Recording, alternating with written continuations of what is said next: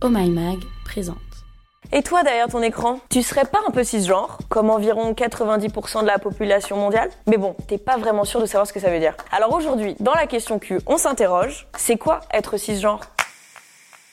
Revenons-en à notre bon vieux latin. Cis, en latin, ça veut dire dans la limite de. Et c'est le contraire de trans, qui veut dire de l'autre côté. Être cisgenre, c'est donc être dans la limite du genre ou du sexe. C'est-à-dire s'identifier strictement au genre, femme ou homme, qu'on nous a attribué dès la naissance. En gros, si tu es né avec un vagin et que tu te sens femme, eh bien tu es cisgenre. Cet adjectif concerne donc toutes les personnes dont l'identité de genre, psychique et sociale correspondent à son sexe biologique. Le fait d'être cisgenre ou cis pour les intimes semble être une option qui va de soi. Je suis né avec un vagin, donc je suis une femme. Je suis né avec un pénis, donc je suis un homme. Mais attention, le genre c'est une construction sociale.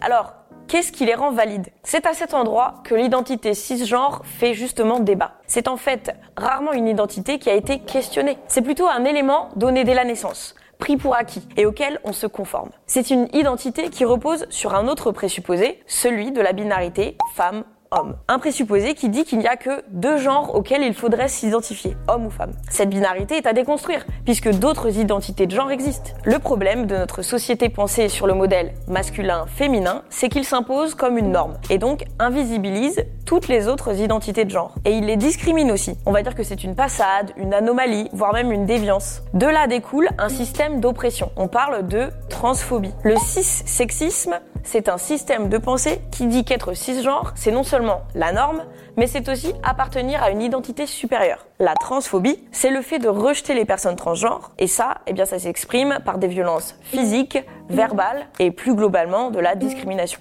Alors tu comprends ici que le fait d'être cisgenre en soi, bah, ça pose aucun problème. Ce qui pose problème, en revanche, c'est le système de pensée qui imprègne cette identité de genre et qu'il serait bon donc d'interroger.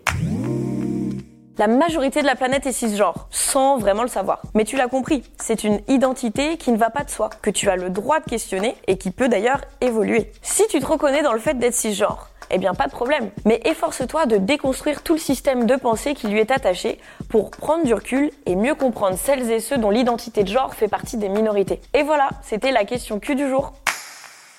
Si ce podcast t'a plu, montre-le nous avec des étoiles et des commentaires positifs et puis partage-le à tes potes sur les réseaux sociaux.